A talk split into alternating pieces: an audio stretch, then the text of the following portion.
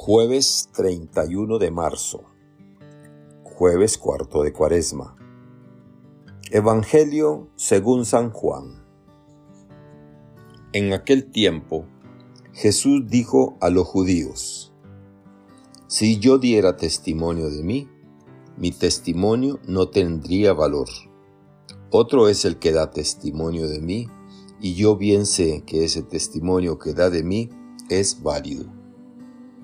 Ustedes enviaron mensajeros a Juan el Bautista, y él dio testimonio de la verdad. No es que yo quiera apoyarme en el testimonio de un hombre. Si digo esto, es para que ustedes se salven. Juan era la lámpara que ardía y brillaba, y ustedes quisieron alegrarse un instante con su luz. Pero yo tengo un testimonio mejor que el de Juan. Las obras que el Padre me ha concedido realizar y que son las que yo hago, dan testimonio de mí y me acreditan como el enviado del Padre. El Padre que me envió ha dado testimonio de mí. Ustedes nunca han escuchado su voz ni han visto su rostro, y su palabra no habita en ustedes porque no le creen al que Él ha enviado. Ustedes estudian las escrituras pensando encontrar en ellas vida eterna pues bien, ellas son las que dan testimonio de mí. Y ustedes no quieren venir a mí para tener vida. Yo no busco la gloria que viene de los hombres, es que los conozco y sé que el amor de Dios no está en ellos. Yo he venido en nombre de mi Padre, y ustedes no me han recibido. Si otro viniera en nombre propio, a ese sí lo recibirían. ¿Cómo va a ser posible? Que crean ustedes, que aspiran a recibir gloria los unos a los otros y no buscan la gloria que solo viene de Dios? No piensen que yo los voy a acusar ante el Padre. Ya hay alguien que los acusa, Moisés, en quien ustedes tienen su esperanza. Si creyeran en Moisés, me creerían a mí, porque él escribió acerca de mí. Pero si no dan fe de sus escritos, ¿cómo darán fe de mis palabras? Palabra del Señor. Gloria a ti, Señor Jesús. Reflexión. Hermanas y hermanos, cada vez estamos más cerca de la Pascua. Cada vez nos acercamos más a la contemplación del misterio de la pasión, muerte y resurrección del Señor. Y la liturgia, a través del Evangelio de San Juan, nos va introduciendo en el misterio del protagonista de este gran acontecimiento, a su persona y a las causas de su muerte.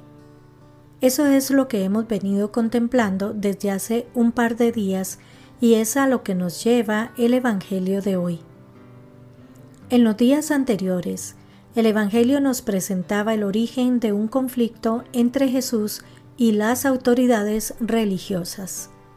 Ese conflicto va subiendo de tono y es el que le llevará a la muerte. Jesús se declara Hijo de Dios, y esto es visto como una blasfemia por las autoridades religiosas. En medio de esta polémica, Jesús presenta hoy las pruebas de ser Él el Hijo de Dios. Efectivamente, el Evangelio de hoy nos muestra cómo Jesús hace frente a la siguiente objeción. Según el libro del Deuteronomio, para que un testimonio tenga valor, es necesario que proceda de dos o tres testigos.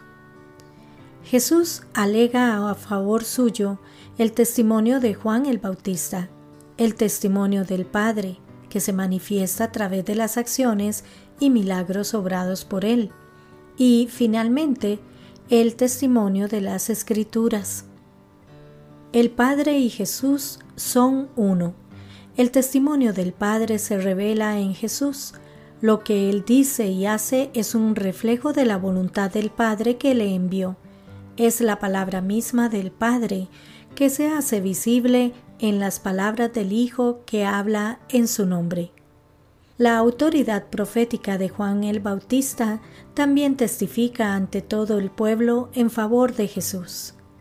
el Cordero de Dios que quita el pecado del mundo. El testimonio de sus obras es la transparencia en ellas del mismo designio del Padre. Finalmente, las Escrituras y Moisés en ellas también dan testimonio concorde de quién es Jesús y de dónde le viene su misión.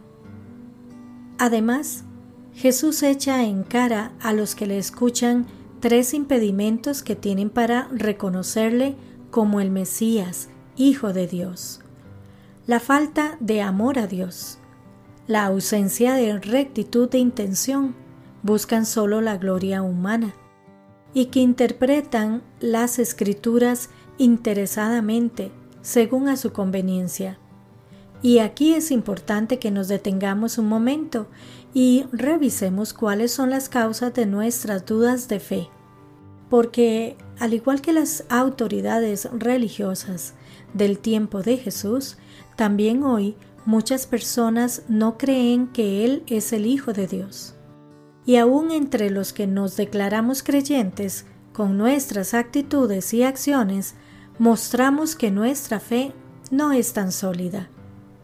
San Juan Pablo II nos escribía, a la contemplación del rostro de Cristo, tan solo se llega escuchando en el Espíritu la voz del Padre, ya que nadie conoce al Hijo fuera del Padre. Así, pues, se necesita la revelación del Altísimo. Pero, para acogerla, es indispensable ponerse en actitud de escuchar. Sin duda, Dios nos concede esa gracia, pero necesitamos abrirnos a ella. Se requiere de nuestra disposición para que esa gracia actúe. El gran problema de las autoridades religiosas era su cerrazón. Creían conocer las escrituras y saber todo acerca de Dios, pero eran incapaces de descubrir la acción de Dios en Jesús. De ahí las palabras fuertes que les dirige Jesús hoy.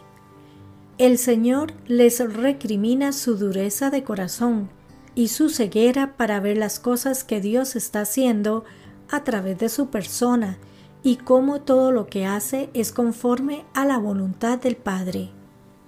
Ojalá que nuestra actitud no sea como la de las autoridades religiosas del tiempo de Jesús, Ojalá no seamos de los que creemos conocer bien las escrituras y saber todo acerca de Dios.